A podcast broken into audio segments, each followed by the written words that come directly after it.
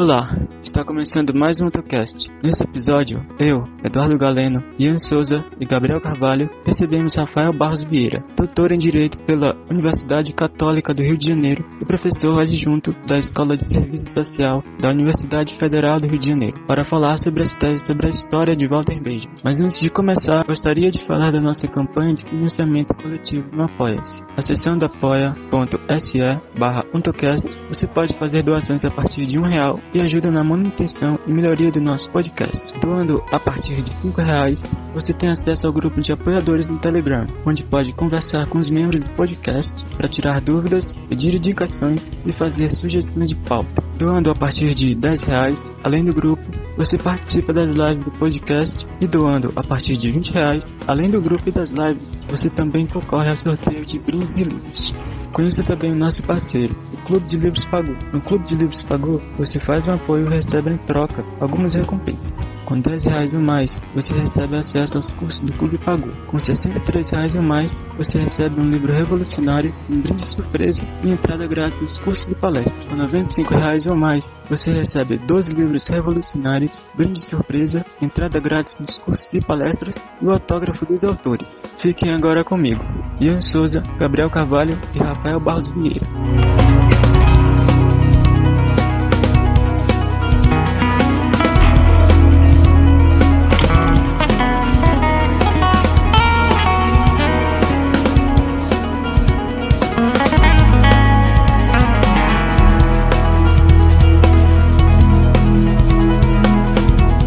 Dia, boa tarde e boa noite aos ouvintes. Eu sou Eduardo Galeno, curso Letras na Universidade Estadual do Piauí, no campus de Parnaíba. Esse é o primeiro episódio em que participo do cast, que terá o professor Rafael Barros Vieira como provedor de comentários sobre as teses de 1940 de Walter Benjamin sobre o conceito de história e espero que o episódio seja proveitoso para a dispersão do conhecimento que tem como objetivo a construção de um novo mundo.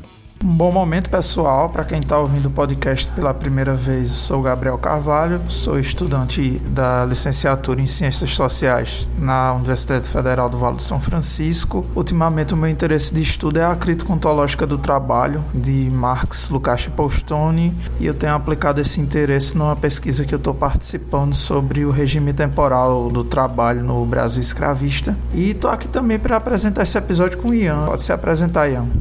Bom dia, boa tarde, boa noite aos ouvintes do OntoCast. Para quem está ouvindo esse podcast pela primeira vez, me chamo Ian Souza, sou estudante de Filosofia pela Universidade Federal do Pará, a UFPA. É, recentemente terminei um plano de trabalho que envolvia uma pesquisa sobre as contribuições do marxismo para a filosofia da educação e atualmente estou me debruçando sobre a existência de uma determinação oponegativa da política nos textos de Marx. E também estou me apoiando nessa pesquisa em escritos de filósofos que se debruçaram pela primeira vez sobre essa questão, como o caso do filósofo brasileiro José Chazin. E estou aqui eu apresentando mais um episódio do AutoCast com o Gabriel Carvalho e também com o estreante Eduardo Galeno.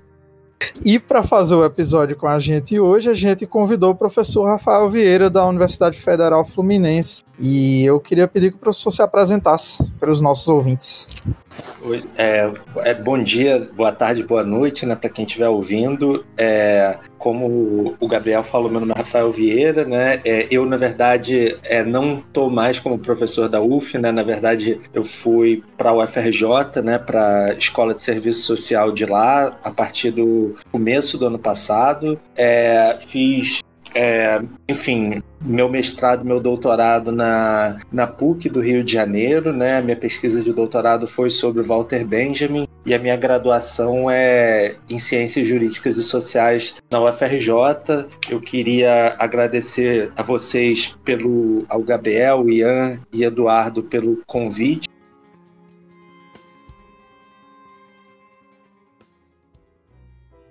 Portanto, o, o, assunto que a gente vai tratar hoje com o professor Rafael Vieira será sobre um texto escrito por, por Walter Benjamin em 1940, no ano da sua morte, que é as teses sobre o conceito de história. E, portanto, para abrir a conversa sobre esse texto, a primeira pergunta que eu gostaria de fazer para o professor Rafael Vieira é a seguinte: por que, segundo Walter Benjamin, o proletariado seria o sujeito do conhecimento histórico?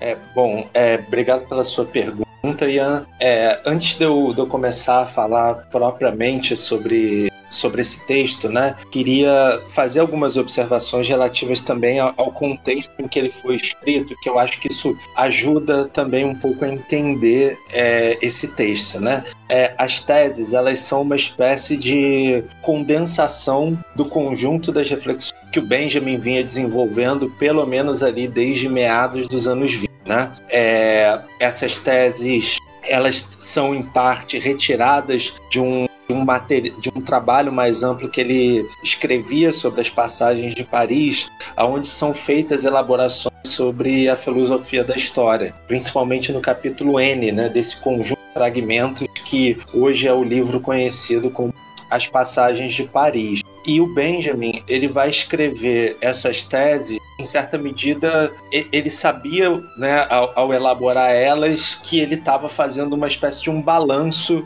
das suas elaborações, da, da, sua formulação sobre a história, né? Ele escreve essas teses logo depois de fugir de um campo de prisioneiros no qual ele, ele teve preso na França durante alguns meses, né? E contrariando ali a sugestão de, de alguns colegas e amigos pessoais de deixar a França imediatamente, ele resolve reunir os materiais que ele tinha escrito é, e sentar na biblioteca de Paris para escrever esse documento, né? É, então quando, né, eu acho que existem pelo menos dois sentidos principais é, quando ele, ele trata sobre a, o proletariado como sujeito do conhecimento histórico, né? O primeiro, o primeiro deles é, é, é na verdade, retomando, né, na minha percepção, um texto que é muito importante para entender o engajamento do Benjamin com o marxismo, é, que vai acontecer principalmente a partir de 1904, que é, é História e Consciência de classe do Lukács, que é um livro fundamental para que o Benjamin enfim, se torne marxista. Né? Antes ele era o intelectual mais próximo, enfim, de algumas correntes anarquistas,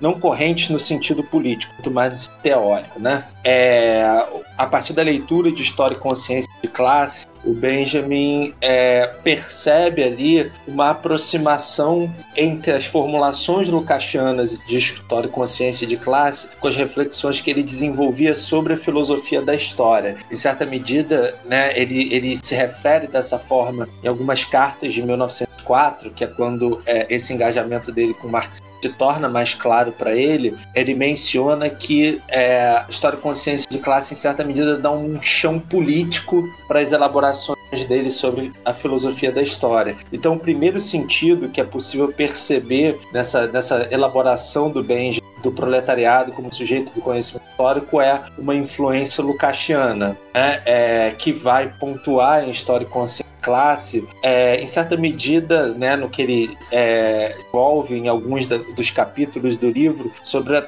a superioridade do ponto de vista do proletariado em relação às demais filosofias burguesas é, da história né? e as, as, os demais, é, as demais elaborações é, filosóficas características da burguesia dos séculos XVIII e XIX. Né? É, o, o Lukács, em certa medida, né?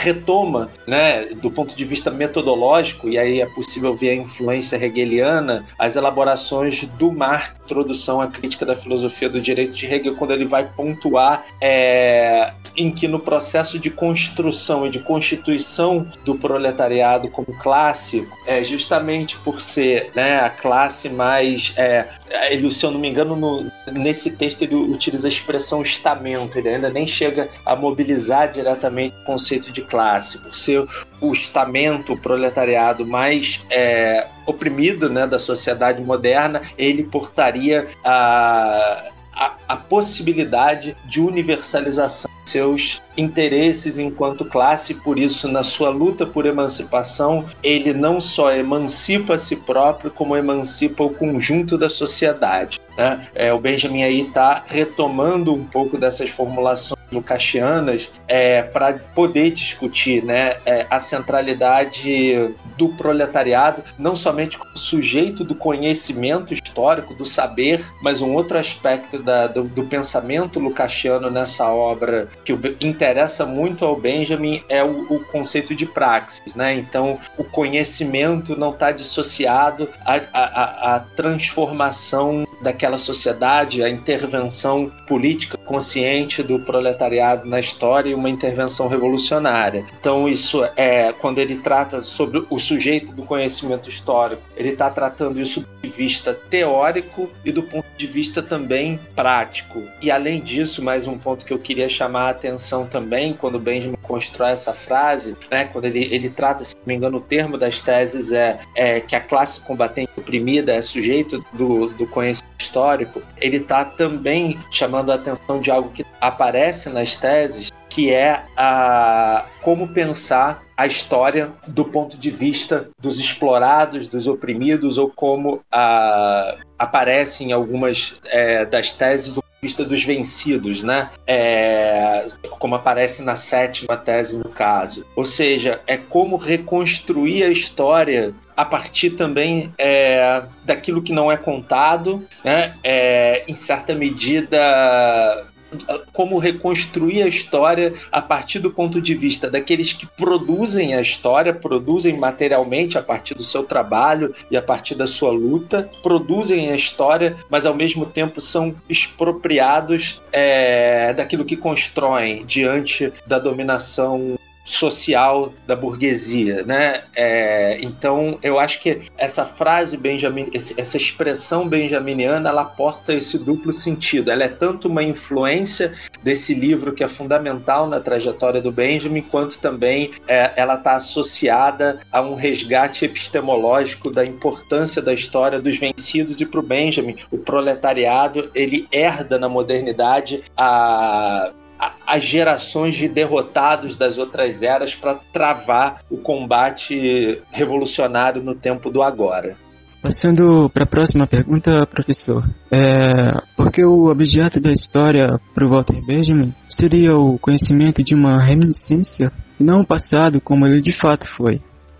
É, obrigado, obrigado pela pergunta, Eduardo. Então, é, essa, essa frase do Benjamin, se eu não me engano, tá na sexta tese ou, ou quinta, não lembro agora. É, é, uma, é, uma, é uma passagem muito carregada de sentido. Um dos temas principais das teses é a memória. Né? Como eu falei, é, a, a, o Benjamin procura trazer, e isso fica muito nítido nesse capítulo N é, do trabalho sobre as passagens, fica muito nítido que é, ele tenta trazer para a narrativa histórica e da filosofia da história a indissociabilidade entre teoria e praxis está no coração das teses do Marx sobre Feuerbach, que é um documento muito trabalhado pelo Lukács em História e Consciência de Classe a memória para o Benjamin ela evidentemente está em disputa, mas ela consegue tirar né, a maioria daqueles que lidam com a história, com a historiografia, de uma certa zona de conforto ou da ilusão que o historiador ele simplesmente resgata o passado de forma pura. Né? É, para o Benjamin, isso é central para as investigações dele no, nos trabalhos sobre as passagens, os escritos sobre Baudelaire, que a, o retorno ao passado nunca se dissocia problemas do presente. Então, é, isso afasta de início qualquer perspectiva é, de uma pretensa neutralidade, né? É, isso não quer dizer, né, instrumentalizar a história, mas de trazer, de indicar que as lutas pela memória do passado elas estão também presentes agora. Né? Por exemplo, existe a, a memória, ela está permanentemente em disputa. Existe é, hoje, no Brasil contemporâneo, uma disputa sobre os sentidos do que, é a ditadura empresarial militar que governou o país de 64 a 85, 88. Né? É, e resgatar a memória das vítimas do regime é, tem a ver com é, o combate a esse tipo de percepção conservadora contemporânea que o, o, Bolsonaro personifica de exaltação né, do, do, do passado ditatorial, como se na verdade é, supostamente os militares estariam salvando o país, mas é de desconstruir a partir da narrativa das vítimas daquele regime, uma narrativa ufanista em relação à, à ditadura, que está presente tanto na, nessa narrativa do Bolsonaro quanto também enfim, nos chamados revisionismos mais é, sofisticados, às vezes academicamente, que vão suavizar os impactos da ditadura brasileira no presente. Essa disputa de memórias sobre o passado, ela também é uma disputa tempo presente. Mas aí a, pergunta de vocês ela, ela chama atenção né, para essa noção benjaminiana de reminiscência. É, ela também tem a ver com a apropriação dos sujeitos dessas memórias do passado como um instrumento para agir no presente, não um instrumento no sentido instrumental, vulgar, mas como algo que constrói a identidade desses sujeitos. Né? O Benjamin é um autor muito mobilizado nas discussões sobre memória, né? sobre é, as vítimas desse passado. Então, é, a, a, a trazer à memória a narrativa dessas vítimas é também uma reivindicação sobre o agora, né? Se vocês me permitem dar um exemplo contemporâneo, né? É, é,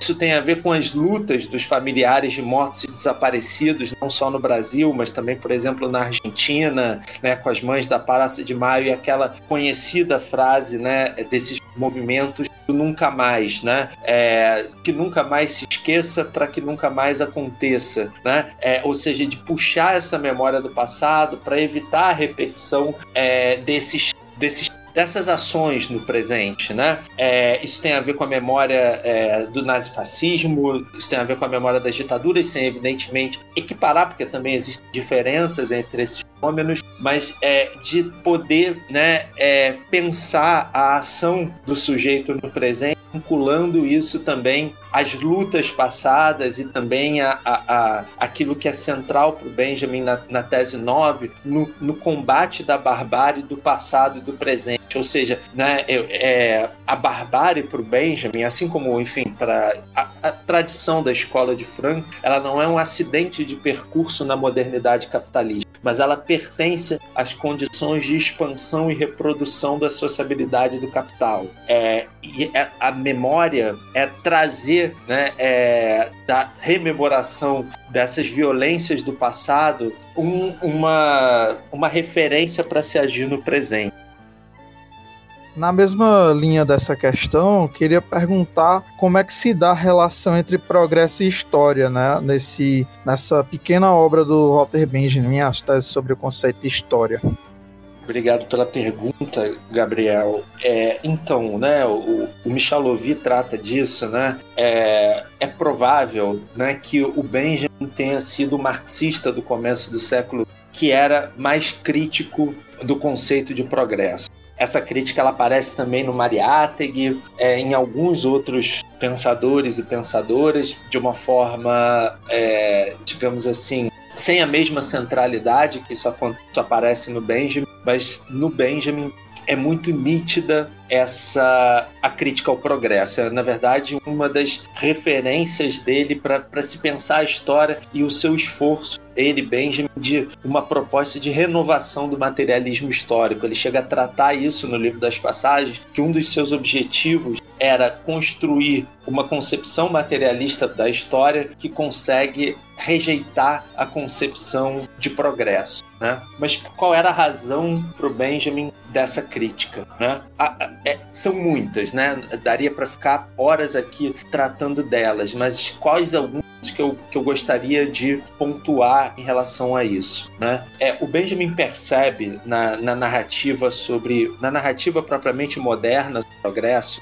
é, que está em autores como, como Kant, como Hegel, uma, uma tendência a uma compreensão do tempo como um tempo homogêneo e vazio. Né? É um tempo que é sempre uma transição para um futuro idealizado por vir. Né? É, tudo bem que em Kant e em Hegel esse movimento eles, eles têm sentidos diferentes, né, é tudo bem que Hegel, a, a, essa metáfora, né, da, da, da, desse, desse futuro emancipado, ela é diferente, mas para o Benjamin, ambos compartilham de uma concepção de tipo homogêneo e vazio, que percebem o presente como uma, um momento de transição em direção a esse futuro. Qual que é o problema, alguns dos problemas que esse tipo de orientação temporal tem, né? Em primeiro lugar, o presente ele se torna é, um momento né, é, de passagem, né? E o presente para o Benjamin é o momento da urgência. Isso era uma das divergências dele com a social-democracia, que para ele tinha incorporado dentro do marxismo de maneira totalmente acrítica essa concepção do tempo homogêneo e vazio.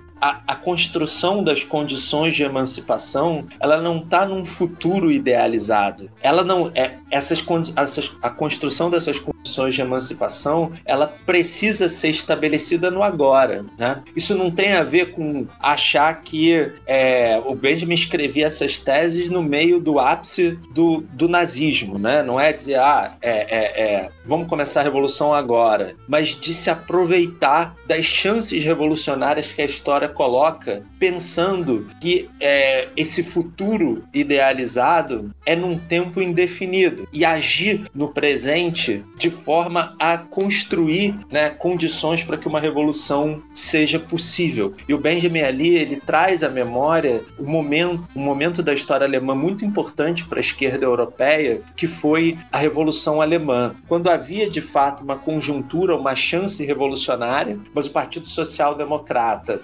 opta por um arranjo junto às classes dominantes em 1918, 1919, e ao invés de apostar na democracia conselhista e no processo de uma construção de uma revolução social, se alia com as classes é, alemães com o objetivo de sufocar é, o movimento operário e as frações mais radicais, é, em nome tanto dessa aliança como por uma construção do socialismo que ela era gradual e ela seria definida a partir é, da, da, contradição exata, né? Isso tem a dimensão economicista da social-democracia alemã naquele tempo. É, a, o momento da revolução ele seria definido a partir da contradição exata entre forças produtivas e relações de produção que colocaria ali uma revolução como algo inexorável. A revolução para o Benjamin não é algo inexorável, é algo que precisa estar sendo construído permanentemente. Né? É, é óbvio que isso não é uma, uma concepção voluntarista, né? mas de é, apro se aproveitar das chances é, revolucionárias postas, né? É, de forma a romper com essa concepção que pensa o tempo como homogêneo e vazio, né? É, é essa, essa, concepção ela é tanto presente em algumas, para o Benjamin, algumas nas filosofias burguesas da história que querem é, protelar a urgência da emancipação do proletariado, ou obviamente negar, né? Essa protelação é num discurso um pouco mais sofisticado, mas é, ela tá, essa concepção dogmática do tempo, ela também está infiltrada para o Benjamin correntes do marxismo, que se dizem marxista, né? O Benjamin chamava de marxismo vulgar, tanto o, o stalinismo quanto o, o, marxismo da social-democracia, é, que apesar de diferentes, tinham esse tipo de, de pressuposto comum. Né? Mas uma outra questão preocupava o Benjamin na sua crítica ao progresso como norma histórica que era a normalização das barbáries do passado como sendo um custo necessário para o progresso. O Benjamin estava interessado justamente em recuperar esses episódios do passado que iam sendo, em certa medida, varridos para debaixo do tapete pela historiografia dominante, como sendo um custo necessário.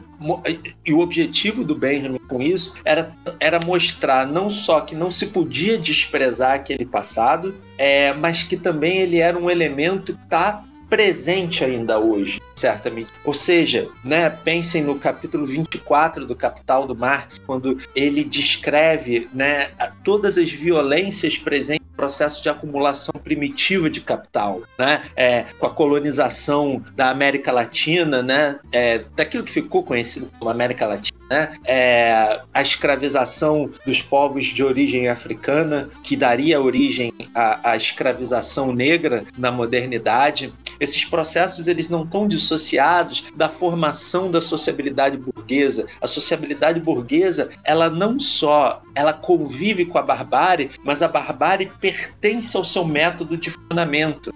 Isso não é algo que nós possamos, do ponto de vista do Benjamin, esquecer ou dizer simplesmente isso foi um, um isso foi o normal, isso foi um custo necessário para o progresso. Pelo contrário, né, é, relacionado à pergunta anterior, caberia para ele, pro, ao proletariado, né, no, no, tempo presente, aí o Benjamin tem uma ampliada do que o proletariado. Se vocês quiserem, depois a gente pode entrar nessa conversa, mas cabe ao proletariado redimir essas gerações de derrotados. Cabe, cabe ao historiador materialista escavar a história e recontar muito daquilo que foi perdido por essa orientação dominante é, do progresso que tende a varrer para baixo essas violências do passado para legitimar as violências do presente. Né? É, quando é, no presente se tenta negar o acesso a esse passado, o objetivo é justamente mostrar que, ah, não, esse passado já passou. O que para o Benjamin é central é, não, é, é, essa concepção de história pautada na noção de progresso, ela precisa dessas violências para se reproduzir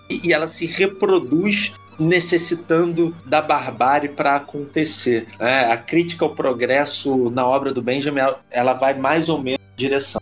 O senhor acabou de tocar em um ponto é, interessante, que seria o uso da noção de progresso como uma justificativa para diversos atos bárbaros cometidos durante o período imperialista, e não só no período imperialista, como também no, nos regimes nazifascistas. Portanto, é, seguindo um pouco essa noção, a quarta pergunta que eu gostaria de fazer ao professor Rafael Vieira é a seguinte: como pode ser entendido a relação entre cultura e barbárie nos termos de Walter Benjamin?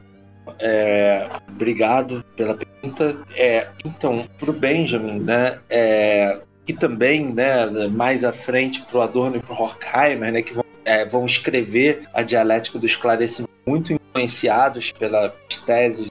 É, a cultura, né, é, evidente está disputa, né? É, o Benjamin é um dos, dos autores marxistas que procuram, né, dar uma uma centralidade à, à, à, reflexão sobre a cultura. A cultura é também um espaço da disputa e da luta de classes, né? é, mas ao mesmo tempo, né, ele é um autor que nunca deixou de chamar a atenção para a relação entre cultura e barbárie, né? na, na entre a chamada cultura burguesa e a barbárie. É, já que você lembrou um pouco do imperialismo, Ian, na tua pergunta, eu vou eu vou remeter a um exemplo, né? Se puder cometer esse tipo de coisa, que eu acho que ajuda a ilustrar a relação cultura e barbárie e a relação de dependência que existe na produção da cultura contemporânea, na cultura dominante contemporânea e a barbárie. Talvez um dos exemplos mais acabados né, da, da, disso seja, não sei se, enfim,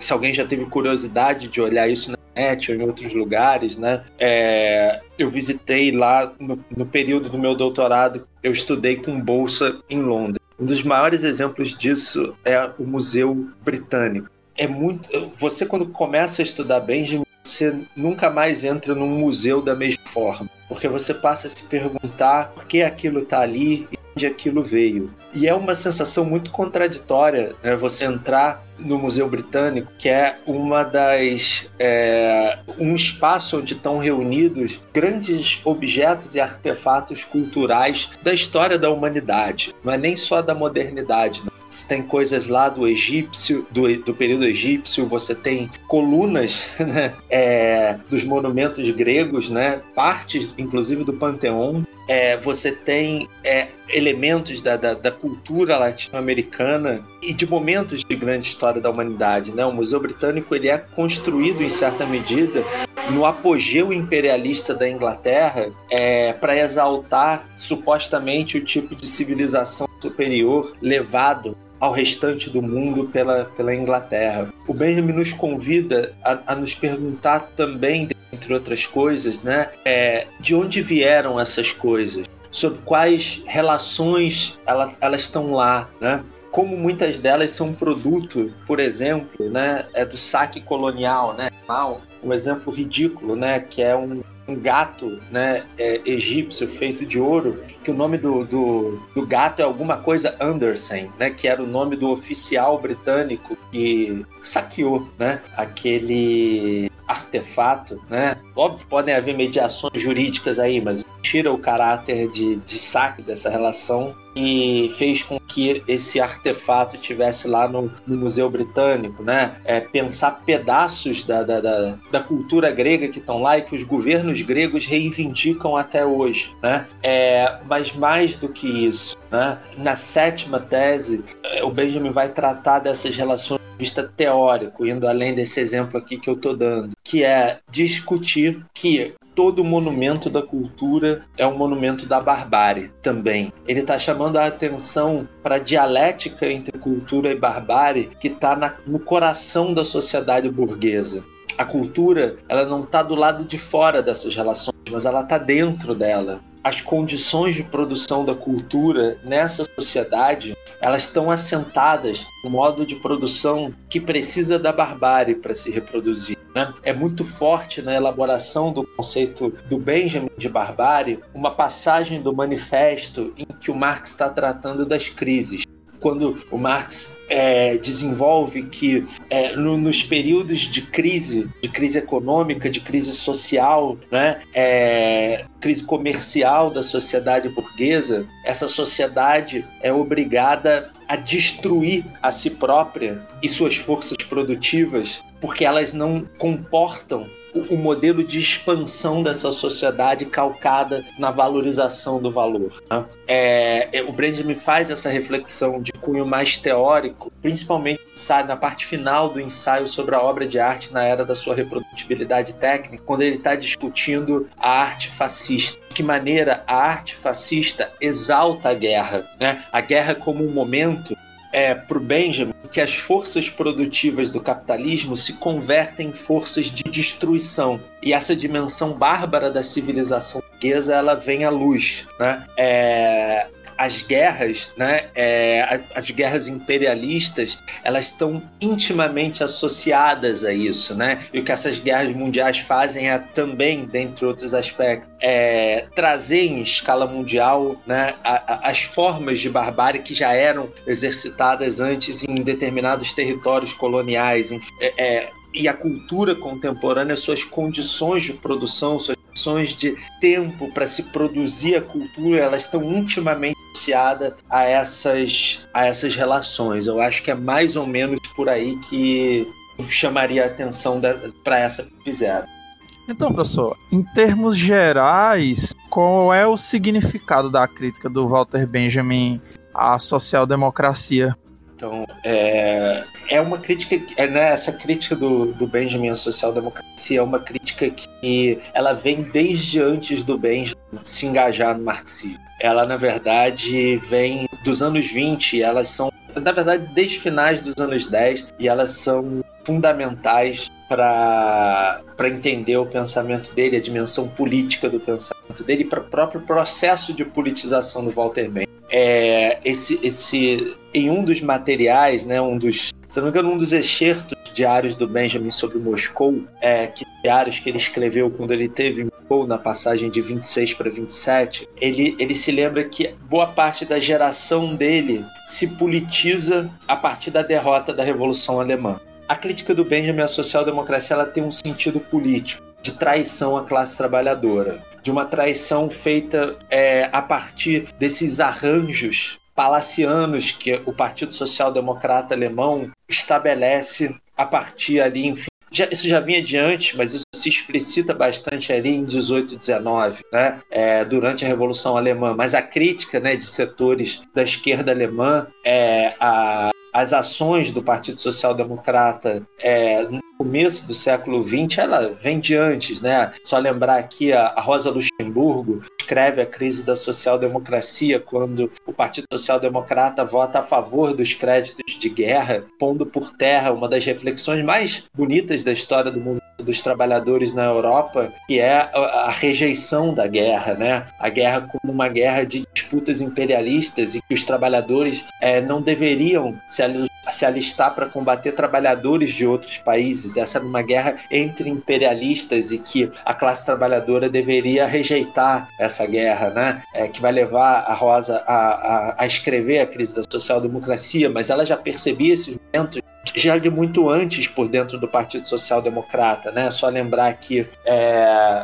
o, a brochura dela, Reforma ou Revolução, né? É, o Benjamin não conhecia a Rosa nesse período, né? Embora ele acompanhe né, a derrota da Liga Espartaquista, né? Quando a Rosa Luxemburgo vai ser assassinada é, em janeiro de 1919, ele acompanha essa derrota. Ele admirava o Karl Liebknecht, é, que era um dos líderes da guerra da Liga Espartaquista, vai ser assassinado junto com a Rosa Luxemburgo. É, ele acompanha esse assassinato, né? É, fica profundamente marcado por isso, né? É, e pela atuação do ponto de vista dele naquele momento mais próximo do anarquismo profundamente desastrosa do Partido Social Democrata, que vai promulgar a Constituição Weimar de 1919 com os corpos do, do proletariado prostrados ao chão. Né? Essa isso marca muito o processo, o giro dos escritos do Benjamin em direção à política. O Benjamin escrevia antes desse período de, enfim, né, ele se, a, a politização dele está intimamente associada à Revolução Alemã, né, é, e a derrota da Revolução Alemã a partir desse arranjo do Partido Social Democrata com as classes dominantes.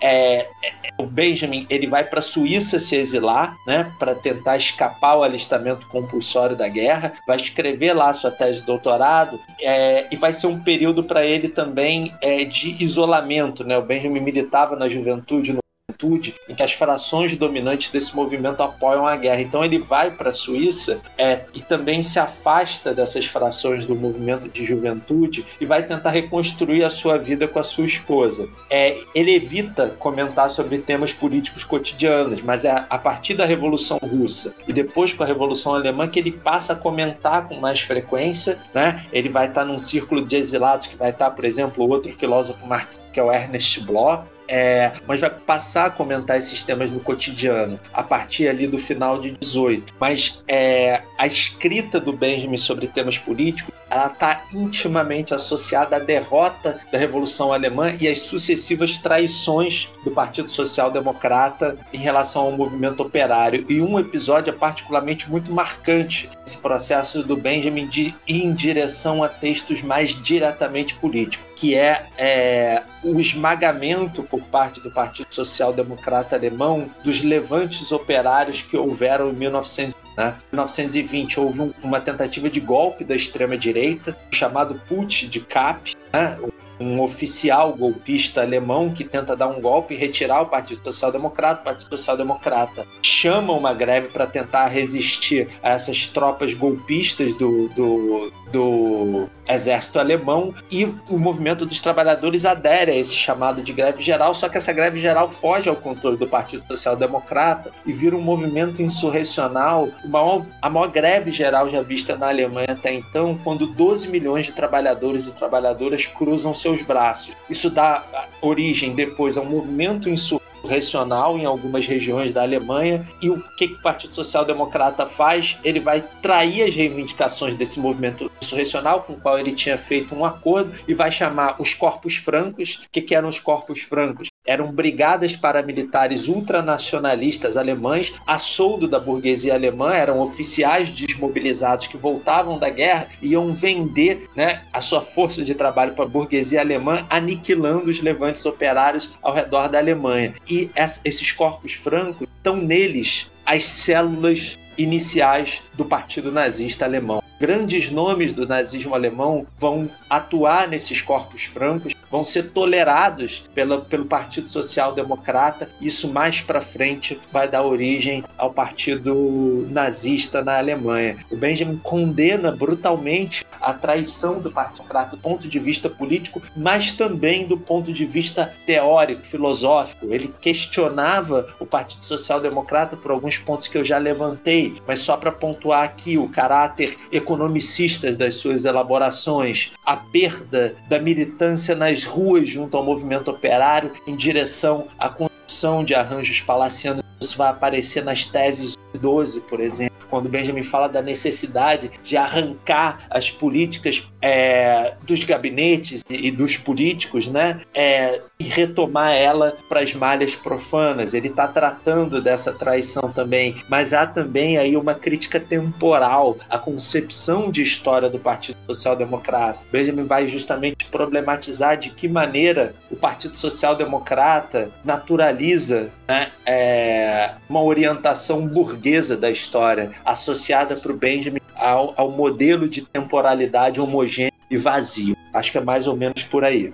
A gente já viu na primeira tese a relação entre materialismo histórico e teologia. A gente sabe também que ele estudava a hermenêutica da Idade Média, essas figuras de linguagem desse período. Então eu queria saber como se dá essa relação entre as imagens e alegorias da cabala judaica, especificamente, e o marxismo, dentro da sua teoria sobre a história. Bom, é, obrigado pela tua pergunta, Eduardo. É, essa pergunta é uma das coisas mais complexas com a qual se defronta qualquer pessoa que vai estudar o Walter Benjamin, né? Ou seja, como se dá esse equilíbrio delicado entre teologia judaica e materialismo histórico, né? É, essa, essa, essa questão, Eduardo, ela vai ocupar os comentaristas e as comentaristas do Benjamin é, nos 20 primeiros anos da sua da recepção dos escritos do Benjamin, né? Os escritos do Benjamin, eles são muito pouco conhecidos no seu tempo, no tempo imediatamente depois da sua morte, mas eles vão passar a ser conhecidos a partir do, da, da, publicação duas coletâneas é, desses escritos feitas pelo Adorno é, mas na verdade seus escritos vão ganhar uma publicização muito grande em torno do maio de 68, é, diretamente envolvidos com disputas políticas, né? inclusive de, do movimento estudantil alemão reivindicando Walter Benjamin contra o próprio Adorno, né? que o seu papel como reitor da, da, da Universidade de Frankfurt vai ter um papel na repressão aos estudantes que estavam ocupando o campus, né? Isso vai estar atravessado por política. Então, nesse, nos 20 primeiros anos, depois de 68, uma das marcas do, do, debate sobre a recepção da obra do Walter Benjamin, ela era o que que prevalecia, né? O materialismo ou a teologia, né? Depois desses primeiros anos, as, a, a, a maioria dos intérpretes e das intérpretes mais sofisticados vão chegar, em certa medida, a um ponto de consenso, né? Que, na verdade, o que o Benjamin faz é, é, é para se utilizar aqui uma expressão do Michel Louvi, é uma fusão alquímica né, é, entre materialismo histórico e teologia judaica. Não adianta você querer é, sobrepor um ao outro, que essas coisas extremamente ligadas é, no, no pensamento do Walter Benjamin. Né? Isso, isso é uma coisa que é, é, é, uma das coisas mais difíceis quando você está tomando contato com a obra do Benjamin, mesmo que, enfim, no meu caso, eu não sou judeu, enfim, é, eu particularmente sou ateu, mas a gente é, a, a, tem que né, estudar um pouco de teologia, de mística judaica para também poder entender o pensamento do Walter Benjamin, mas não estudar isso no sentido religioso, né, mas no sentido de entender os elementos da cultura judaica que são é, incorporados no pensamento benjaminiano. No curso da sua trajetória, nas suas cartas, seus escritos, isso aparece na sua obra o tempo inteiro. Né? É, em relação a esses pontos que você me traz, Eduardo, vou situar aqui alguns temas que são da, da, da, da, da filosofia judaica que o Benjamin procura fazer um tratamento, trazer essas questões para o âmbito do materialismo histórico. Né? Você chama a atenção é, de que ele era um estudioso da hermenêutica da Idade Média. Né? Um dos aspectos que o Benjamin traz para dentro do materialismo histórico eram as suas reflexões sobre a linguagem. Né? É, o debate sobre a hermenêutica ele é oriundo da tradição religiosa, né? Quando se entrava em disputa sobre os significados dos termos presentes na Bíblia, né? A, a interpretação termo de um lado ou de outro, como isso era disputado, isso ganhou um teor, inclusive, dramático durante a, a Idade Média, né? É, então, mas é dentro da tradição da Cabala, da, da mística judaica, o Benjamin é, trazia, né, é, em primeiro lugar, essa preocupação com a linguagem, né? É, antes mesmo da chamada virada linguística, ali nos anos 60, né? A gente estava conversando aqui antes da entrada no ar. É, haviam autores antes dessa chamada virada linguística, com as obras do Wittgenstein de outros autores, autores tratando desse, desses temas da linguagem, e o Benjamin é um desses autores que trata sobre essas reflexões sobre a linguagem no âmbito do marxismo. Né? É, isso é feito né? É, mas isso é também feito nos ensaios, digamos assim, que a dimensão materialista dos escritos do Benjamin ganha um contorno mais nítido. Mas isso era feito pelo Benjamin antes mesmo do, do engajamento dele em relação ao marxismo. Está presente em ensaios, por exemplo, de 1916, sobre a linguagem em geral e sobre a linguagem dos homens, né? É, mas, enfim, essa, essa reflexão sobre a, a linguagem, a tessitura material da linguagem, é um elemento que o Benjamin traz né, da, da cabala, da mística judaica, tinha é, um termo muito interessante que o Benjamin traz para a vida, né, para a cabala judaica, cada, cada expressão né, é, na Torá, que é documento religioso deles, tinha 49 níveis de sentido, né? É, é, é, 49 são 7 ao quadrado, e 7 era o número associado à perfeição e a Deus, e isso fazia menção na cultura judaica a, a essa finitude de pecados da linguagem. Por quê? Por que isso é importante também para o Benjamin? Compreender que a linguagem é também uma, uma forma de disputa. Isso era importante também para a própria apreensão do Benjamin sobre a história, de cavar os sentidos da história de forma a descobrir sentidos que vinham sendo encobertos pela historiografia dominante. Essa preocupação também né, com com um detalhe. Uma outra dimensão que eu queria chamar a atenção, isso aí eu acho que é uma, uma contribuição muito singular do Benjamin para o marxismo, tem a ver com a, a, a sua origem judaica, né? É, a reflexão sobre a memória, né? Sobre a memória, a lembrança e a perspectiva sobre a própria história oral, né? Sobre o narrador, que é um ensaio muito famoso que ele tem em 1936, essa preocupação com a memória, ela remete também né, a, a, essa origem judaica. O Benjamin Sentido é um dos filósofos dentro do Marx traz a reflexão sobre a memória para dentro dele. Né? É... E por que, que a, a, as origens judaicas do Benjamin estão relacionadas a isso?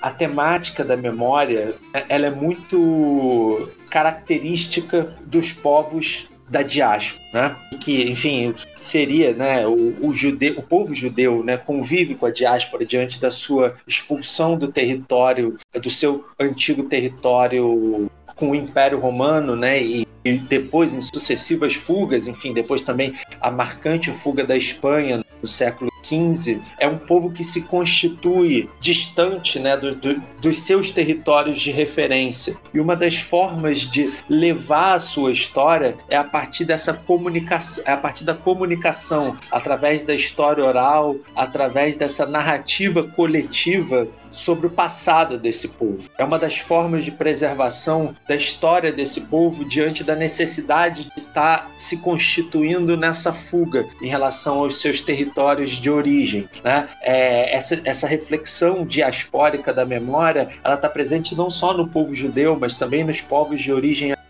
é, que preservam através da sua memória oral conteúdo da sua história diante também das perseguições que sofriam né, é, diante dessa, desse apagamento histórias é, diante da captura que sofreram no curso dos processos de colonização. A, a, memória é uma forma de preservação dessas tradições desses povos. E o Benjamin ele, ele procura trazer né, é, a memória para dentro do marxismo é, está relacionado à primeira pergunta que vocês me fizeram, no sentido de não somente pensar o sentido, os sentidos políticos da disputa na história, de uma disputa pela narrativa. Né? Isso não está isento da luta de classes. A luta de classes está lá o tempo inteiro. Não é à toa que o Lovi vai chamar a atenção que o Benjamin, diferente de outros pensadores da escola de Franco Tempo, vão abandonando a centralidade do conceito de luta de classes. Benjamin, influenciado pelo Lukács,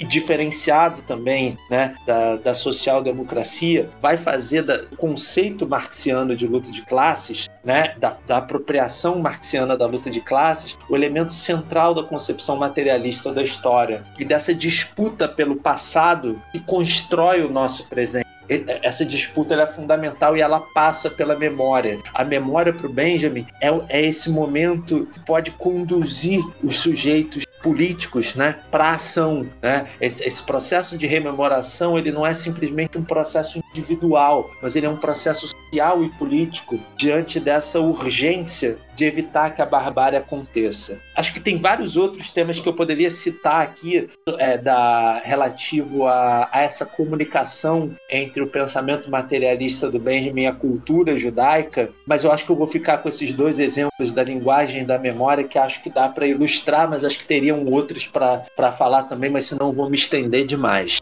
Então, professor, eu acho que já pegando esse fio sobre a, a teoria sobre a história, a gente pode falar sobre a distinção que o Walter Benjamin faz entre historicismo e materialismo histórico, né? E eu acho que é uma, uma pergunta crucial a se fazer. Por que, que é que o Walter Benjamin coloca esses dois em oposição? Por que é que, por que, é que estão em polos opostos o historicismo e o materialismo histórico? Então, é, isso está relacionado a uma das perguntas que é, vocês já me fizeram, mas acho que essa pergunta me dá a possibilidade de me aprofundar um pouco mais no, é, no tema, né? É, o Benjamin vai, vai discutir nas teses é, a, a perspectiva historicista condensada na frase de que, na hipótese de que é possível conhecer a história como ela de fato foi, né? E isso para o Benjamin isso acaba gerando para esse historiador que acha que é neutro, que acha que pode escapar da, da, da, da forma como o presente recebe o passado, é, é, é, estabelecer sobre esse historiador que se vê como neutro, né, historiador historicista, é uma, uma relação de empatia com esse passado. E o Benjamin vai dizer: essa empatia beneficia os dominadores, porque os dominadores do presente se beneficiam da dominação passada. Ele está chamando aqui a atenção que eu só posso entender o presente se eu também entender o passado. É, e esse passado, ele não é um passado encerrado. O, o, o Benjamin isso tem a ver com a influência também da filosofia judaica, né? É, e a concepção, né, é, tempo, né, é, que ele vai chamar em algumas das teses messiânico, que é um conceito da história judaica, né, o, o messianismo, o chamado messianismo judaico, né, uma corrente da, da, da história judaica que vai é, realizar uma interpretação do tempo, o que seria uma interpretação a partir da chegada do Messias, como isso alteraria a nossa relação o próprio tempo histórico tal como ele é experimentado. É, Benjamin, ele é um dos autores marxistas que vai pensar a história de forma aberta. Na, na tradição judaica, é o momento que o Messias é, é, pode entrar pela porta, né? É, e esse momento ele pode ser a qualquer. Para o Benjamin, algumas coisas. Em primeiro lugar, o, o, o passado, nem o passado é totalmente fechado. Nós podemos descobrir novas dimensões desse passado, que faz com que ele não seja fechado, que ele não possa ser conhecido como de fato foi, né? Porque, é, em primeiro lugar, isso é um convite para o Benjamin, a, a, esse historiador materialista, a escavar esse passado, perguntando perguntas que os historiadores comprometidos com as classes dominantes não fazem. Ou seja, que relações produziram esse passado? Por que as lutas emancipatórias foram derrotadas? Quais são é, as histórias não contadas desse passado que podem nos ajudar a pensar o presente? Então, o Benjamin vê esse passado de forma aberta para que ele possa ver também o presente, né? E ele, com isso, ele desenvolve uma interpretação muito mais sofisticada, por exemplo, de um texto conhecido do marxismo, que é a, a, a, o prefácio da contribuição à crítica da, da economia política, né? Algumas, algumas é, traduções, né? É, no passado traduziam como é que a, a, né, como se as relações de produção determinam o ser social. Para o Benjamin é, é, é, fundamental entender o papel das estruturas sociais, políticas, econômicas, raciais para entender o tempo presente mas essas estruturas e aí uma, a necessidade de uma, de uma tradução mais atenta a isso da obra de Marx, elas não determinam o sujeito, elas não deter, o sujeito coletivo, né, elas não determinam o ser social, mas elas condicionam esse ser social. Condicionar é sinal de que é possível agir também. Retornando ao 18 Brumário, os seres humanos fazem a sua história, mas não a fazem como querem, fazem herdando as condições do passado. Mas ao mesmo tempo em que o Marx está chamando a atenção é, de que eles fazem a história, ele está chamando também a dimensão da ação disso, da ação no processo histórico. Compreender a história de forma aberta é também pensar as possibilidades de agência presente no tempo presente, que elas estão certamente condicionadas pelas estruturas, mas elas não estão completamente determinadas. É, pre é preciso para o Benjamin aproveitar essas oportunidades de agir. Eu estou fazendo um, um parêntese, mas eu não estou fugindo do assunto. O que, que isso tem a ver com historicismo? Tem a ver a, a narrativa do passado. Nem o passado está aberto, nem o passado está fechado, desculpa, porque é, é, é, possível descobrir novas camadas de sentido a partir de novas perguntas. E para o Benjamin, só o historiador materialista é capaz de fazer as perguntas que devem ser feitas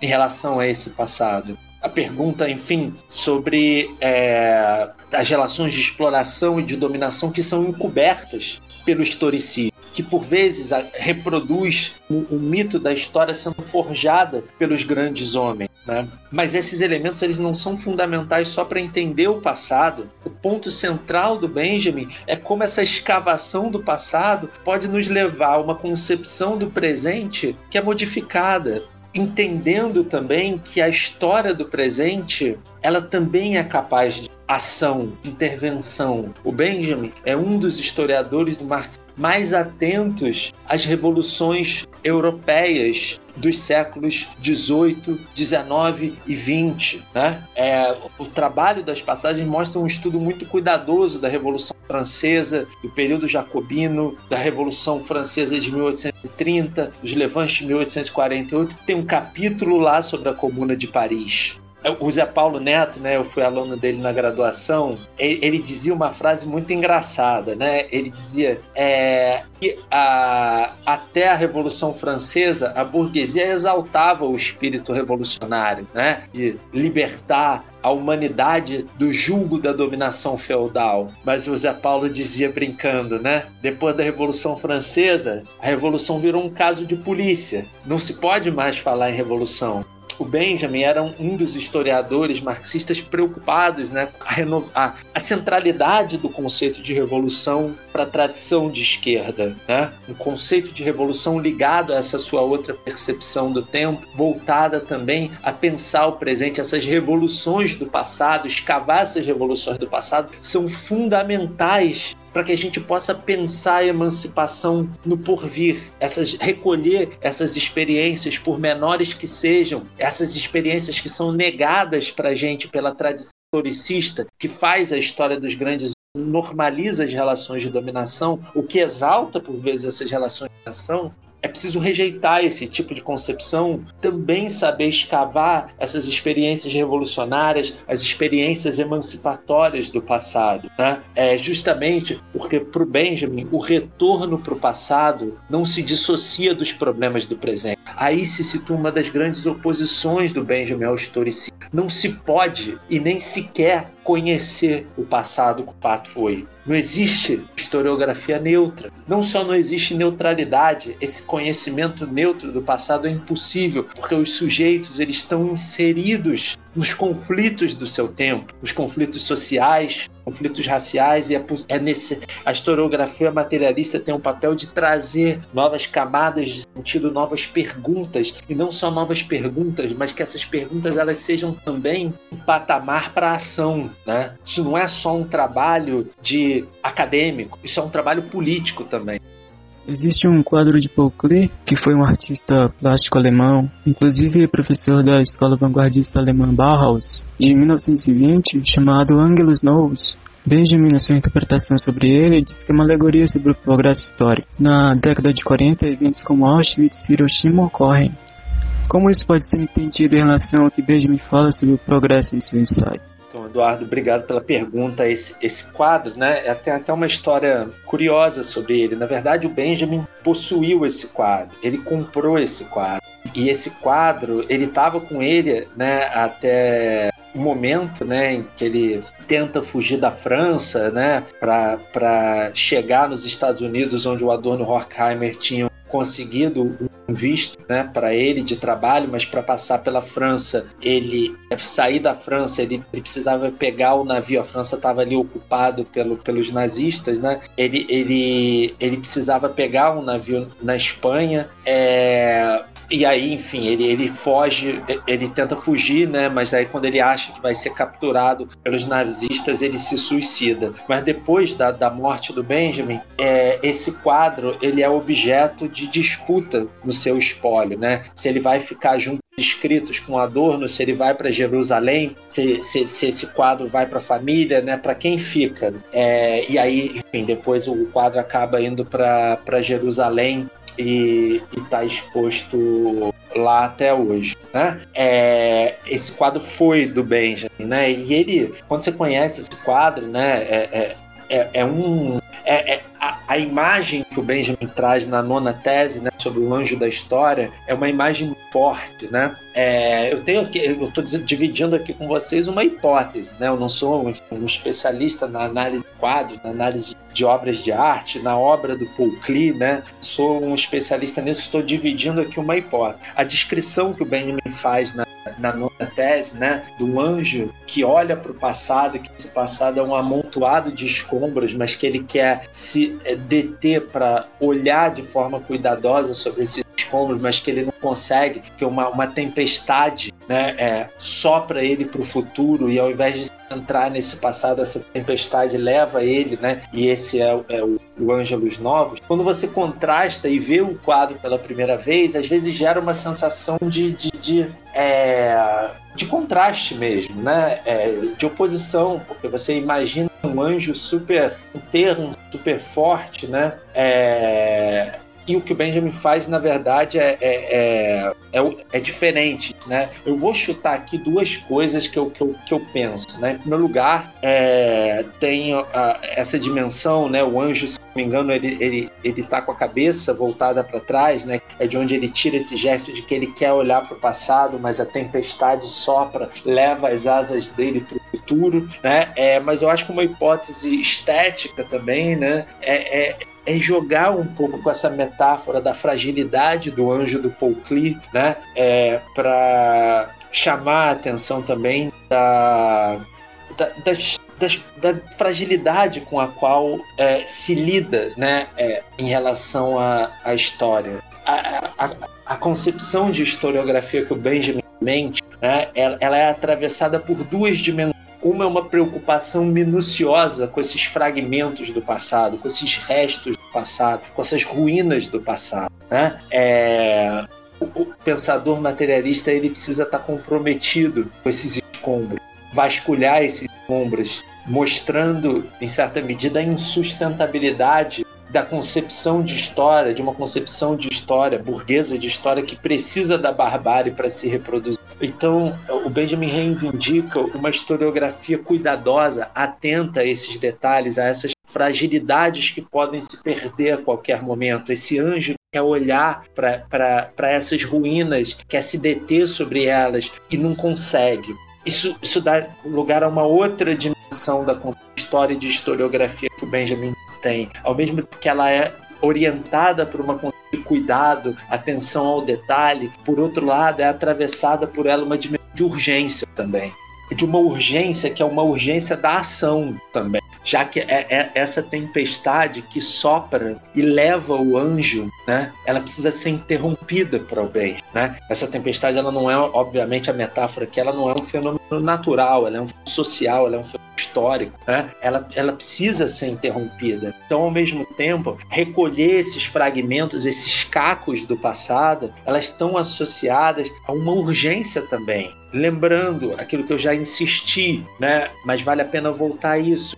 Rememorar esses acontecimentos é um componente da ação do presente para agir, para evitar que aquelas barbáries do passado voltem a acontecer, porque elas seguem acontecendo, né? O Benjamin não chega a ver é, é, é, a, a, Shoah, né? O Holocausto, né? Ele viu os campos de concentração, o horror que eram mas a política de extermínio global nazi-fascista é de 42, ele não chega a ver Hiroshima, mas esses dois episódios certamente seriam episódios históricos é, que é, seriam trabalhados pelo Benjamin como uma ilustração daquilo que ele estava vendo, né? É, é, óbvio que ele tira como referência Auschwitz, que já era um campo de trabalho forçado antes, mas uma das referências, eu faço um pouco esse trabalho de reconstruir as imagens históricas presentes teses, uma das referências do Benjamin para tratar disso, desses escombros, dessas ruínas e da barbárie do passado que se reproduz no presente, é a colonização latino-americana, os horrores do passado, que é,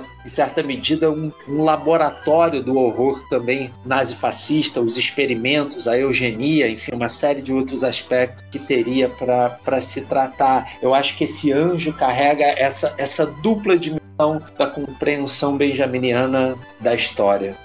Seguindo nossa linha de raciocínio, a pergunta que eu. A próxima pergunta que eu gostaria de fazer ao professor Rafael Vieira é a seguinte: Professor, na décima tese, Walter Benjamin coloca como traidores os políticos que, mesmo em um quadro antifascista, ainda tinham progresso. Esse conceito que o fascismo vai se apoiar com seus traços tecnocráticos, como aceito em suas concepções sobre a história. Podemos dizer que tanto o stalinista quanto o social democrata estão como objetos de crítica nessa exposição?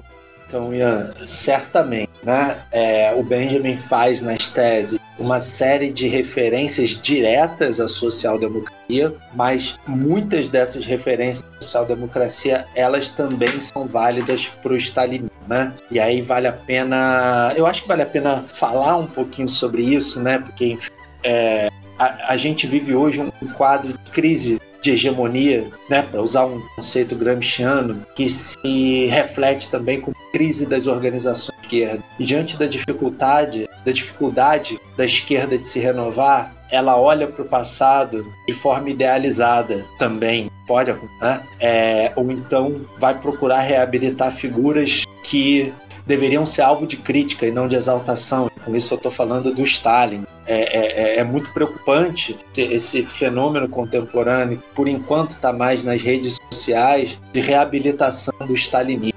E aí eu queria contar um pouquinho sobre a história das teses, para falar também um pouco da história do Um dos episódios que marcam a, a, a história das teses é o pacto Ribbentrop-Molotov entre Hitler e Stalin. É, o Benjamin ficou profundamente decepcionado com esse pacto. Ele já não tinha ilusões com Stalin. Né? O Benjamin, ele na verdade, ele, ele, ele carrega durante quatro anos né, a, a, a intenção de se filiar ao Partido Comunista Alemão, mas uma das razões pelas quais ele não chega a se filiar é, é a stalinização do Partido Comunista. Né? É, ele, o Benjamin está na União Soviética em 26, ele reconhece ali é, é, é, é uma a, as transformações que a Revolução Russa, principalmente no seu período em que o Lenin estava à frente, ele reconhece pistas fundamentais da história da própria humanidade, mas ao mesmo tempo, né, naquele período de transição, ele, ele reconhece alguns temores ali né, é, da revolução ser dragada é, pela institucionalização, ele via ali da censura e pela tentativa de congelar a Revolução Estado. Esse período de transição ali depois da morte do Lenin, que era entre Lenin e Stalin, o Benjamin ainda olha, né, tá, tá olhando ali, né, aquela disputa em aberto, né, que estava colocada ainda, é, é um defensor das conquistas da Revolução Russa, é um marxista até seus escritos, é um defensor dessas conquistas, mas é, a partir da ascensão do Stalin no poder, você consegue perceber nas cartas, nos comentários, nas conversas dele com Brecht, né, que estão anotados lá na, nas obras completas do Benjamin Alemão, é, a, as críticas que o Benjamin ao stalinismo, né? Principalmente, por exemplo, né, é, ali naquele período do, dos, dos dos expurgos de Moscou, ali em 35 36, as conversas dele com Brecht mostram uma preocupação muito grande destinos da União Soviética. O Benjamin, ele, ele, ele a partir daí, ele vai desenvolver uma, uma, uma relação que é, é, é eu, eu divirjo profundamente daquilo que, que o governo stalinista está fazendo com as da Revolução Russa, mas pelo menos ele pode ser um aliado nosso na guerra. Mas é, é quando assina-se o pacto Ribbentrop-Molotov entre ele e Stalin, essa, essa decepção do Benjamin é um dos componentes presentes escrita das teses sobre o conceito de. Então, nas teses, quando Benjamin está tratando dessa, dessa orientação do homogênea e vazia, que é uma orientação burguesa da história, mas que resvala naquilo que ele chama de marxismo vulgar, aquilo que ele chama de marxismo vulgar também incorpora o stalinismo. É não só a social-democracia, mas o stalinismo são né, aquilo que você copia, né? Eu acho que isso aí está na tese 11, né? Do, é, dos políticos que naturalizam os traços tecnocráticos da sociedade, né? É, que deveriam combater o fascismo, mas são incapazes de combater porque estão muito presos a uma orientação da história que toma o progresso como norma que acha né, é, que é possível né, é, realizar é, no caso da social-democracia, aliança com as classes dominantes, né, em prol né, de uma emancipação projetada no momento ideal, a gente nunca sabe quando vai chegar da história. Né? No caso do stalinismo, as suas grandes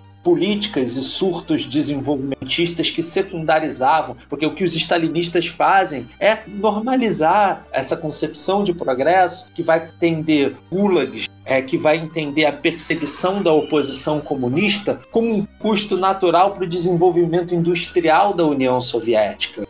Em certa medida, né, talvez o Benjamin, né, traduzindo isso para a linguagem da, da, crítica da economia política, é, é indicar, identificar que a superação das relações capitalistas não estava feita nesse tipo de horizonte de relação proposto no stalinismo, né? É, é, é, que você né, é, normaliza é, num processo produtivo de industrialização, né, prol desse progresso desenvolvimento da União Soviética e da hipótese de socialismo de um só país, é, você normaliza um conjunto de práticas de perseguição, dominação, de eliminação da, é, da oposição comunista. Né? É, e com isso não, não, não se trata para o Benjamin de um discurso ingênuo, pacifista, ah, não, vamos, é, é, ser né, em abstrato contra a violência, a gente não pode lutar é, é, é contra a burguesia de forma revolucionária. Não se trata de. Né? É, se trata para o Benjamin. É, forma o stalinismo congela as energias revolucionárias presentes no processo. Ou seja, como o stalinismo é, na verdade, né, se me permitem a palavra, uma contra-revolução e não uma revolução. Né? E para isso, né, o Benjamin meditar, eu acho que a gente né, é, é um tema que, se vocês quiserem, a gente pode se aprofundar. A forma como ele, o Benjamin concebe o processo revolucionário é muito distinta da forma como tanto a social-democracia como o stalinismo concebem o processo revolucionário. É, concepção que o Benjamin tenta desenvolver, inspirado no Marx da ideologia alemã, é inclusive antagônico de orientação revolucionária do stalinismo, que na verdade não é uma orientação revolucionária, é uma orientação, no meu modo de ver, e acredito que para o Benjamin também, é uma orientação contra-revolucionária. Acho que esse é o, é o ponto. Então, voltando à questão do tempo, que é uma questão crucial para a discussão histórica, já que não existe história sem tempo, uma vez que a história é o movimento do fazer social no tempo, o que o Benjamin quer dizer com a sua concepção de tempo de agora? Obrigado pela pergunta. Ela também vai, acho que me permitir é, me aprofundar na, no tema da questão anterior. É, tem a ver com a concepção do Benjamin sobre a revolução.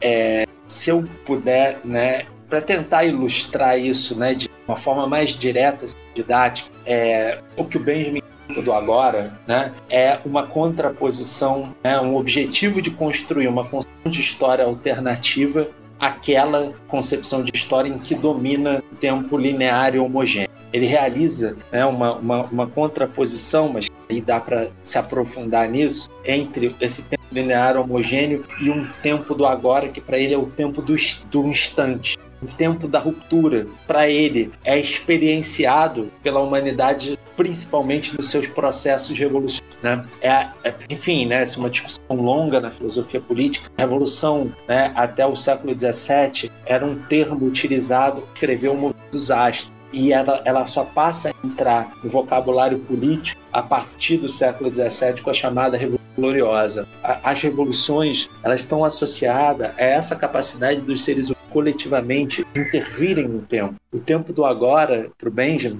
é o tempo da ruptura. Né? É, esse agora que para ele está distinto desse tipo de experiência é, dessa experiência ela acaba sendo subtraída por essa condição linear e homogênea tempo que o presente, na verdade, não é nada mais do que um momento vazio no caminhar para o futuro e que, na verdade, o passado como um custo necessário para esse progresso futuro. O tempo do agora, para o Benjamin, é a possibilidade, uma experiência temporal mais autêntica e ela é, sobretudo, né, é, ela é perceptível na história humana a partir desses momentos de intervenção revolucionária na história.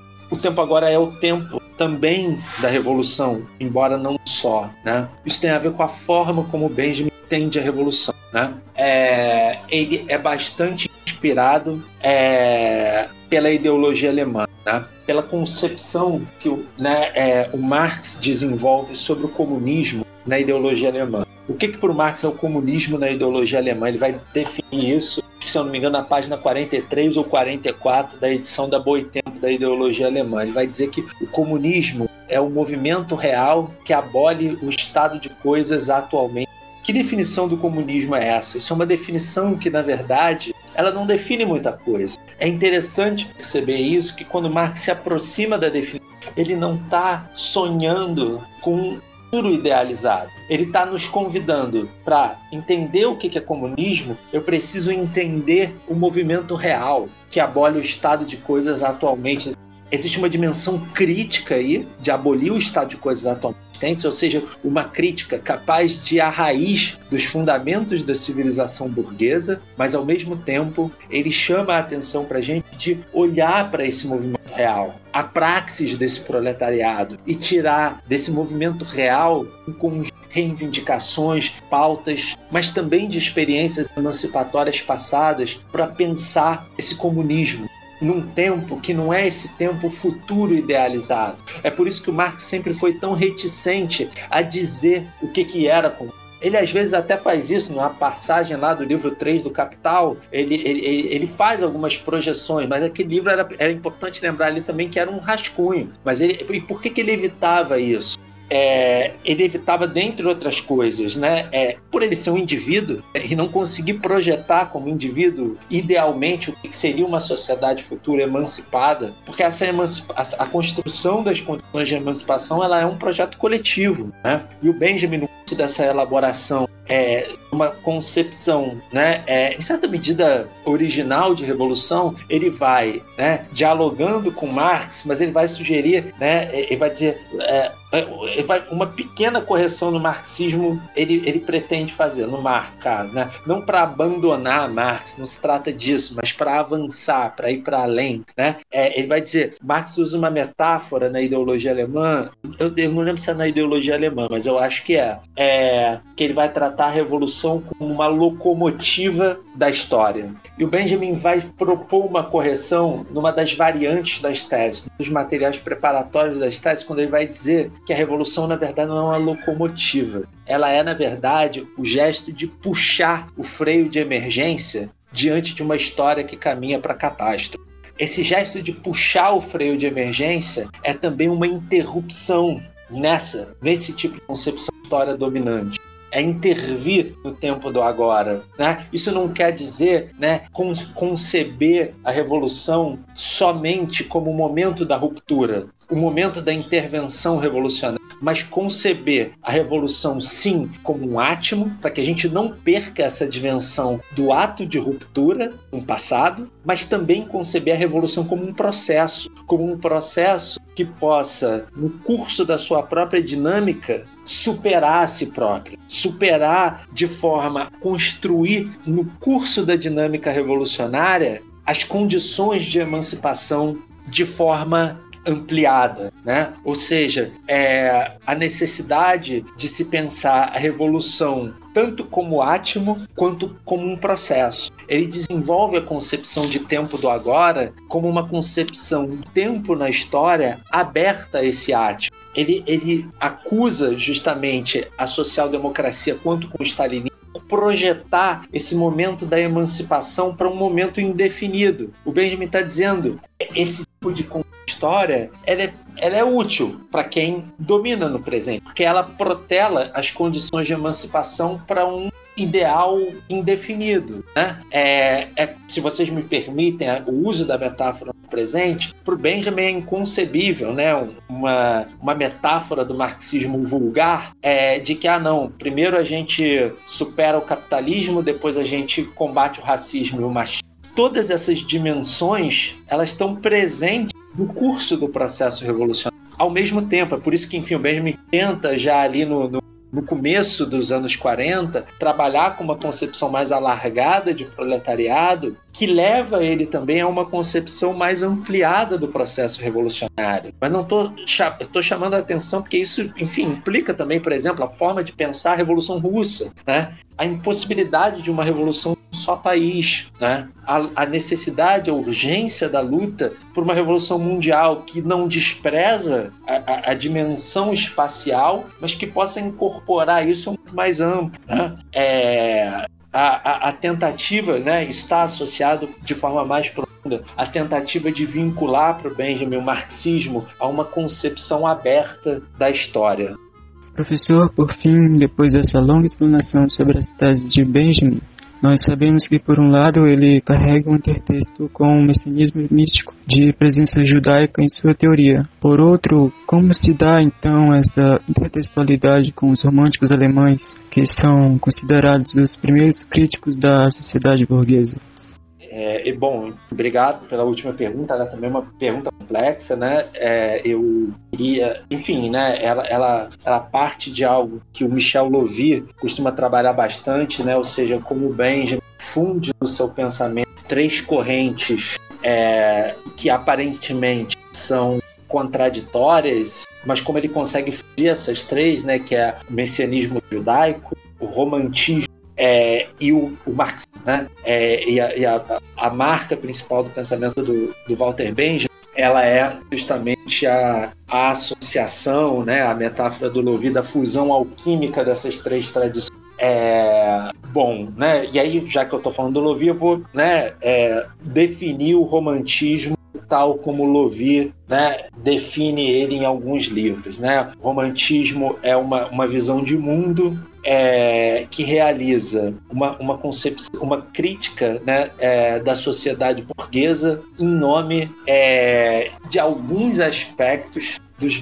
é, de alguns aspectos é, da vida nas sociedades pré-capitalistas. Né? É, o, Lovi vai dizer é, o romantismo ele não é nem de esquerda nem de direita, nem revolucionário nem conservador. Você precisa analisar a manifestação concreta para poder entender como esse romantismo se manifesta. Né? É, eu acho, né, para o Benjamin, essa influência do romantismo ela remete a um conjunto de aspectos. Né? Aqui é evidentemente, aqui é evidente, é, para o Benjamin, a gente está tratando de um romantismo revolucionário. Né? Mas como, né, é, esses, como essa corrente de pensamento, né, que é muito forte na Alemanha que é o romantismo, vai incidir no pensamento dele?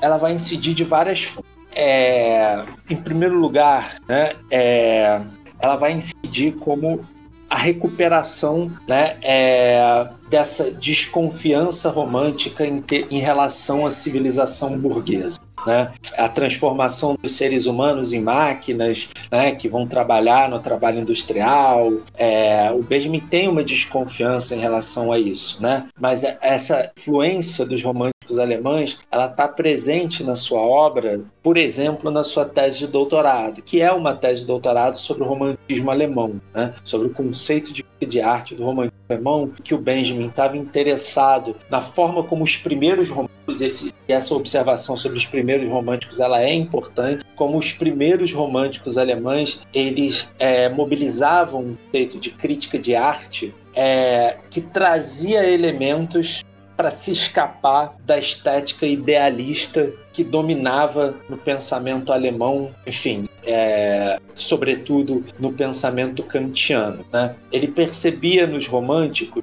é, nesse, né, nessa discussão mais sobre teoria estética e teoria artística, é, um conceito de crítica de arte que poderia é, superar para ele o conceito kantiano de crítica. Né? É, mas o elemento principal, me parece, né, e aí isso não tem a ver só com o romantismo alemão pós-Revolução Francesa, isso tem a ver com o romantismo como visão de mundo, como o Lovi chama a atenção, uma preocupação com o passado um tipo de pensamento, um tipo de materialismo também é preocupado com que o passado não se perca. Né? Mas essa preocupação passado, ela não tem a ver com uma idealização passadista, né? É, como é, isso não tem a ver com uma um, um retorno idealizado num passado preso ao tempo, que é a forma como, em geral, o, o, o romantismo né? Isso, isso tem a ver com uma, um outro tipo de concepção.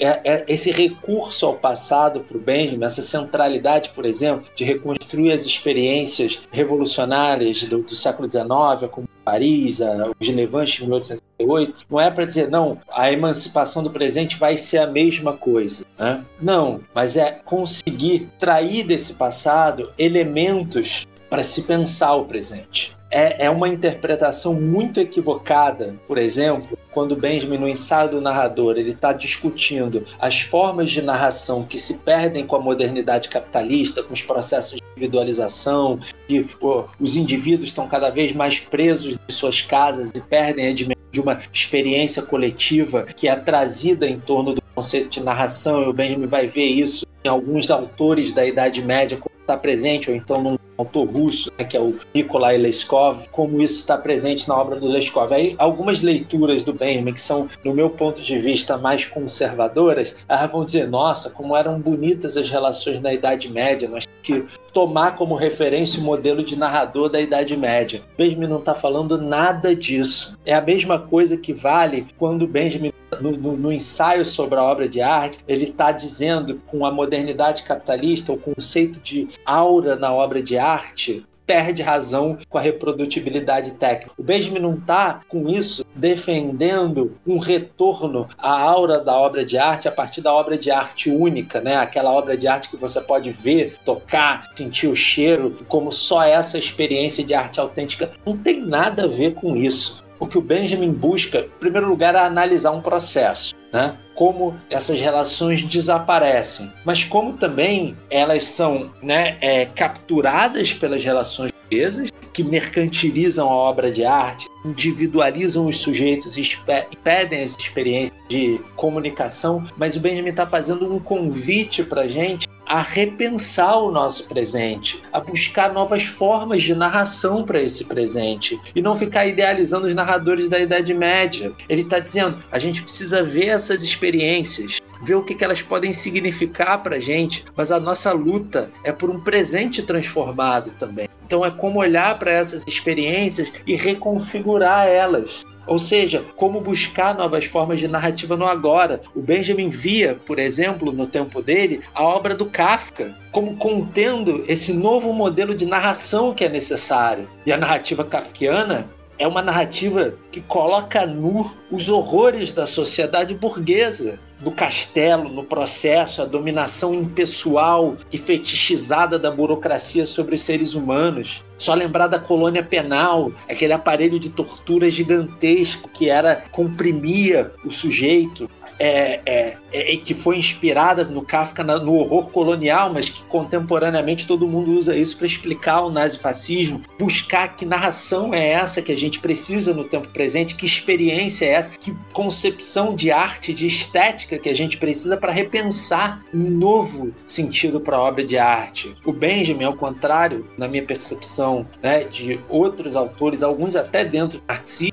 é, não era contrário à reprodutibilidade técnica, ao cinema, isso abria novas possibilidades, mas que abre também novas possibilidades de captura disso. O uso pelo nazismo do cinema é um exemplo disso. Mas o Benjamin via, enfim, é, no cinema também a possibilidade de se exprimir né, da arte se exprimir de uma forma diversa, de expandir a mensagem, uma velocidade, de expandir uma forma estética, uma relação transformada entre artista e público. Né? Ele trazia consigo toda a estética do teatro épico do Brecht né? e a necessidade de explorar isso nas técnicas contemporâneas do cinema ou lutar por uma nova forma de arte, incorporando para ele a, a, as conquistas artísticas de algumas correntes estéticas de vanguarda na, na Europa do século XX, né? Como, por exemplo, o cubismo, o surrealismo, né? É, pensar também na arte revolucionária russa, ele tem bons textos sobre isso, né?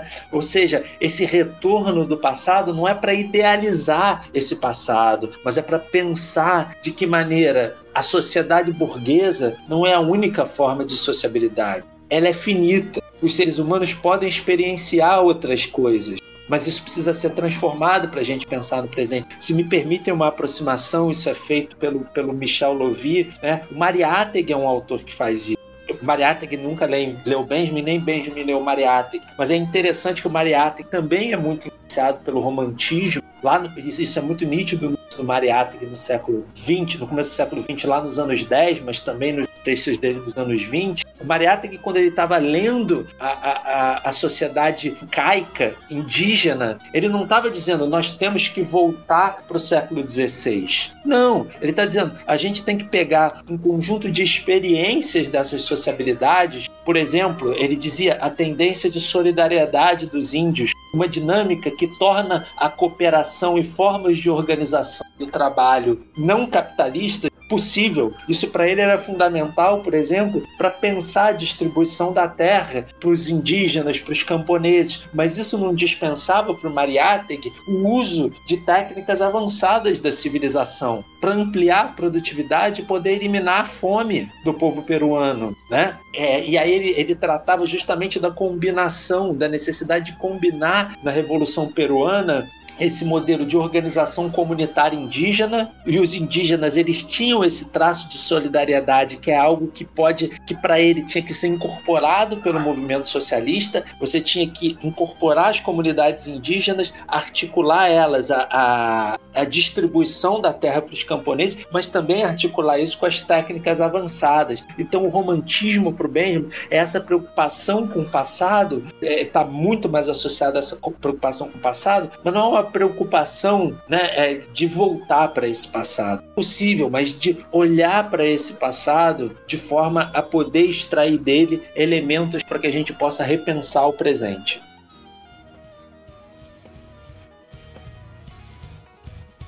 É, em primeiro lugar, eu gostaria de agradecer ao professor Rafael Vieira por ter aceitado o nosso convite para essa entrevista sobre um texto muito importante, não só do Walter Benjamin, mas também é, da história do marxismo, que é as teses sobre o conceito de história. E achei muito interessante, né, porque o, o Benjamin traz é, elementos muito atuais no, nesse texto que ele escreve, como por exemplo, é, discutir a dialética da cultura e da barbárie, é, a própria metodologia da história, como essa forma de resgate da luta dos oprimidos, sendo que também é, serve de inspiração para a luta atual, a luta contra o metabolismo do capital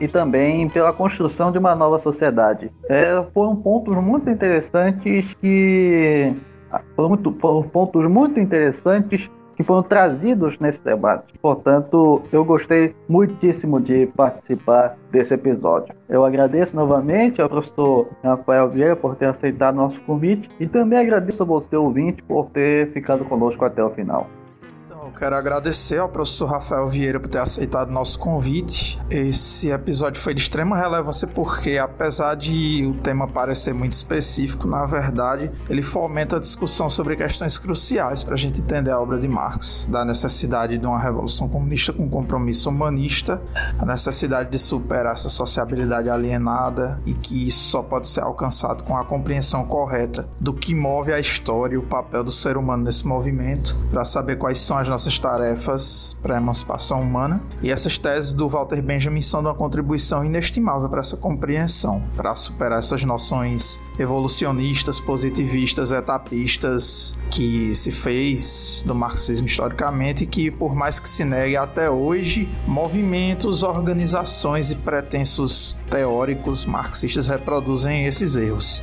E eu penso que a gente, principalmente hoje, diante de um possível colapso ambiental, diante de uma pandemia global causada por essa gestão irracional do capital que se resume em uma acumulação infinita de riqueza que é impossível, a gente deve superar isso com a gestão racional da produção material da vida humana para racionalizar o nosso intercâmbio com a natureza. E isso só pode ser alcançado com uma concepção mais humanista, materialista, científica de qual é o nosso lugar na história e das peculiaridades do fazer coletivo da humanidade na história. É isso. Eu agradeço a participação do professor. Gente, obrigado, obrigado a vocês, né? E, e é, chamar atenção também para a importância do trabalho de vocês nesse podcast, né? Eu acho que o recurso a, a, a, essas outras formas de linguagem elas são importantes, né? E eu cheguei a dar uma olhada no site de vocês, não, não ouvi todos, né? Mas assim, eu vi ali que tem temas muito interessantes trabalhado e parabenizar o trabalho de vocês é super importante, é importante disputar essas formas de linguagem também, né? Isso é bem benjaminiano. Muito obrigado, professor, por suas considerações acerca das teses sobre o conceito de história de Walter Benjamin. Foram virtuosas e com uma explicação muito clara. Com certeza, nossos ouvintes poderão captar a essência dessa obra. Nesse momento difícil da história, foi de grande valia seu comentário. Espero que esse seja seu primeiro de muitos outros episódios aqui no WandoCast. Obrigado também a todos que ficaram até o fim de nossa entrevista, ouvindo sobre essa temática que ainda continua tão atual, seja no cenário intelectual, ou político, ou social, ou econômico. Nós ficamos por aqui e nós, do WandoCast, aguardamos vocês para o nosso próximo episódio. Até mais!